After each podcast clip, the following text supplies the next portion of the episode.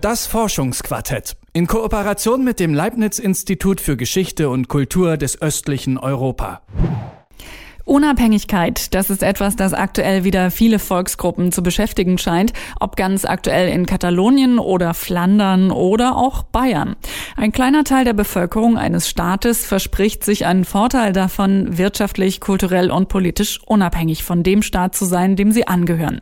So ist in Westeuropa die Sicht auf Separatismus.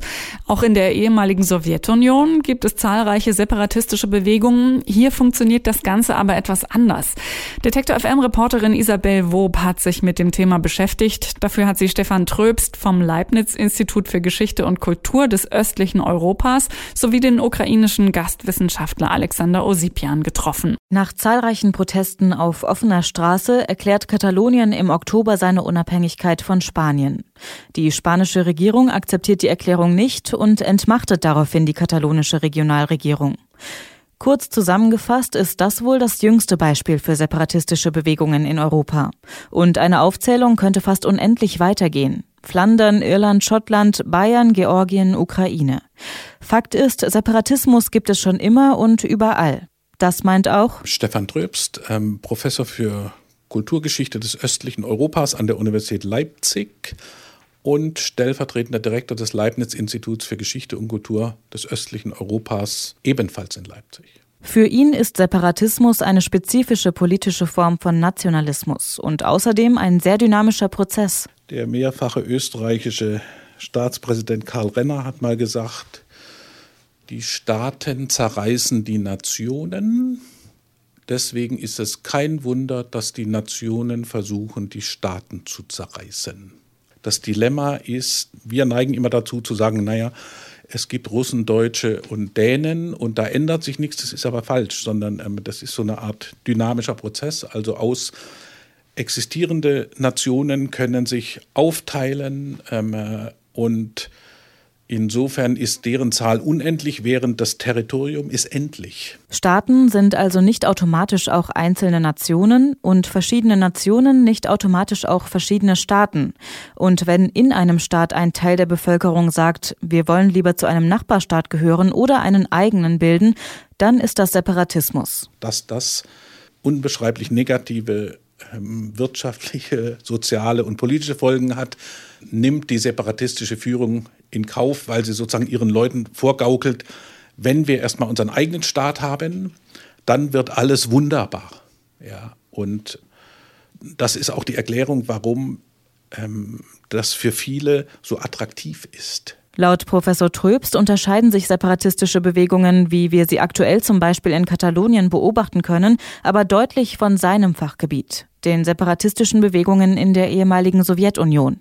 Denn das Streben nach Unabhängigkeit kommt hier nicht von innen, also aus der Bevölkerung, sondern von außen. In der Ostukraine gab es bis 2014 keine separatistische Bewegung und erst als die Streitkräfte der russländischen Föderation ähm, entweder in Zivilkleidung oder in, in Uniform ohne Abzeichen einmarschiert sind, haben die sozusagen Separatismus dann gespielt. Und das tun sie. Und das tun sie bis heute.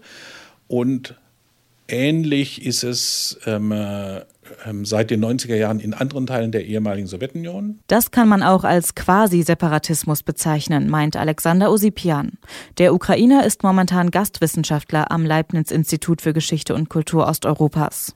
Uh, I am Alexander Osipian. Uh in Ukraine, uh, I was associate professor. Ich bin Alexander Osipian. Ich war 20 Jahre lang Professor für Geschichte an der Universität in Kramatorsk. 2014 habe ich dann wegen des militärischen Konflikts meinen Job verloren.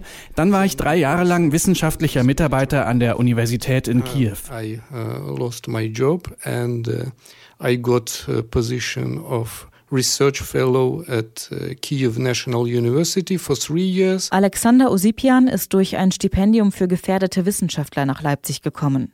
Obwohl er nie persönlich bedroht worden ist, steht er als Historiker aus Kramatorsk im Osten der Ukraine unter besonderer Beobachtung, erzählt er. Separatists, they consider uh, history of uh, Ukraine as the most uh, dangerous subject because from their point of view there is no Ukraine, Die Separatisten sehen die Geschichte der Ukraine als Bedrohung. Für sie gibt es keine Ukraine, geschweige denn eine ukrainische Identität oder Geschichte. Es gibt Kleinrussland. Die Ukraine verkaufen sie als eine westliche Erfindung, gegen die sie die Einheimischen schützen müssen. Also brauchen sie dringend Feinde auf ukrainischem Boden. Historiker sind da ein beliebtes Ziel. They looked for everyone and historians uh, were particular target of them. Für die Separatisten existiert die Ukraine nur aus einem westlichen Interesse heraus. Dementsprechend wird auch die Geschichte der Ukraine geleugnet und Geschichte an sich als politisches Instrument missbraucht. In Ukraine there are a lot of uh, politicians and so-called public persons on TV talk show discussing in der Ukraine gibt es viele Politiker und Menschen des öffentlichen Interesses, die geschichtliche Themen in verschiedenen Medien diskutieren. Vor allem historische Themen, die polarisieren. Personen und wichtige Ereignisse der ukrainischen Geschichte werden von unterschiedlichen Bevölkerungsgruppen unterschiedlich interpretiert. Das wird vor allem vor wichtigen Wahlen genutzt, um die Wählerschaft gezielt zu beeinflussen. Nach dem Motto, wir teilen dieselben Helden, dieselben Siege, dasselbe Leid. Das ist ein effektives Werkzeug um Wahlergebnisse zu beeinflussen. Aber es ist gefährlich für die Ukraine als Nation. For uh, electoral technologies, but it's uh, quite dangerous for Ukraine as a nation state. Auf russischer Seite funktioniert das demnach ähnlich. Es schwingt immer eine gewisse Überheblichkeit mit, meint Stefan Tröbst. Kleinrussland und Kleinrussen eben, nicht Ukraine und Ukrainer. Wenn man in der Russländischen Föderation eine systematische Umfrage machen würde, sind die Ukrainer eine eigenständige Nation, würde sicher 50 Prozent sagen, nee, sind die nicht. Die sind irgendwie ein Teil unserer Nation, die sind zwar irgendwie erkennbar, ja, aber sie sind jetzt nicht eine eigene Nation, so wie Finnen oder Kasachen. Also da schwingt so eine Art Überheblichkeit mit und, ähm, ne, und dann kommt eben der Einfluss der Propaganda. Nicht? Und der ist eben extrem. Also in Russ russländischen audiovisuellen Medien wird die Ukraine sozusagen als Hochburg eines aggressiven faschistischen Regimes porträtiert. Ja? Wo man denkt, hm, wie kommt jetzt auf die Idee? Ja? Ähm, aber offensichtlich ähm, funktioniert das nach innen. Aber wie geht es weiter? In den Separatistengebieten steigen Altersdurchschnitt und Sterblichkeitsrate. Junge Menschen gehen weg, ältere bleiben zurück, die Bevölkerungszahl sinkt. Das ist nicht nur in der Ukraine so, sondern auch in anderen separatistischen Gebieten in der ehemaligen Sowjetunion. Ob Ukraine, Transnistrien oder Abchasien. Alle diese Konflikte ziehen sich über Jahre. Während es in Katalonien so aussieht, als würde sich ständig etwas bewegen, scheinen aus westeuropäischer Sicht separatistische Konflikte wie in der Ukraine eingefroren. Das bedeutet aber auch, dass sie jederzeit wieder auftauen und eskalieren können. Man schießt jetzt nicht primär, um den anderen auf der anderen Seite zu liquidieren, ja, sondern man schießt, um klarzumachen, der Konflikt geht weiter. Und der kann jederzeit vom normalen Schusswechsel eskalieren in richtige Artilleriebeschuss und ähm, es ist nicht ausgeschlossen, dass eine der beiden Seiten versucht, Territorium der anderen Seite zu erobern.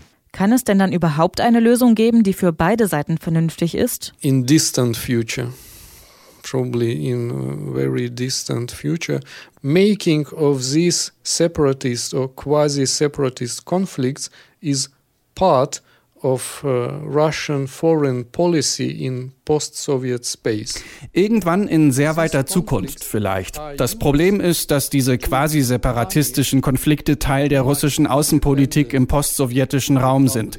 Sie werden genutzt, um Regionen zu bestrafen, die zu unabhängig sind. Als es um die Vereinigung von Moldawien und Rumänien ging, wurde Moldawien mit transnistrischem Separatismus bestraft, unterstützt von bewaffneten russischen Einheiten. Als die Ukraine durch die Einigungsgespräche mit der Europäischen Union zu unabhängig unabhängig wurde, kam die Annexion der Krim und so weiter. Jetzt sieht es zwar so aus, als wäre der Konflikt in der Donbass-Region eingefroren, aber er kann jederzeit wieder auftauen. Eben dann, wenn Putin oder der nächste russische Präsident die Ukraine als zu unabhängig ansieht. Egal ob Moldawien, Georgien oder Ukraine. Das Ziel ist immer dasselbe. Russland soll seinen Einfluss behalten. to keep them in Russian sphere of influence. Das sagt Alexander Osipian. Er ist derzeit Gastwissenschaftler am Leibniz-Institut für Geschichte und Kultur Osteuropas. Meine Kollegin Isabel Wob hat mit ihm und mit dem stellvertretenden Direktor des Instituts Stefan Tröbst über Separatismus in Osteuropa und seine Besonderheiten gesprochen. Das Forschungsquartett. In Kooperation mit dem Leibniz-Institut für Geschichte und Kultur des östlichen Europa.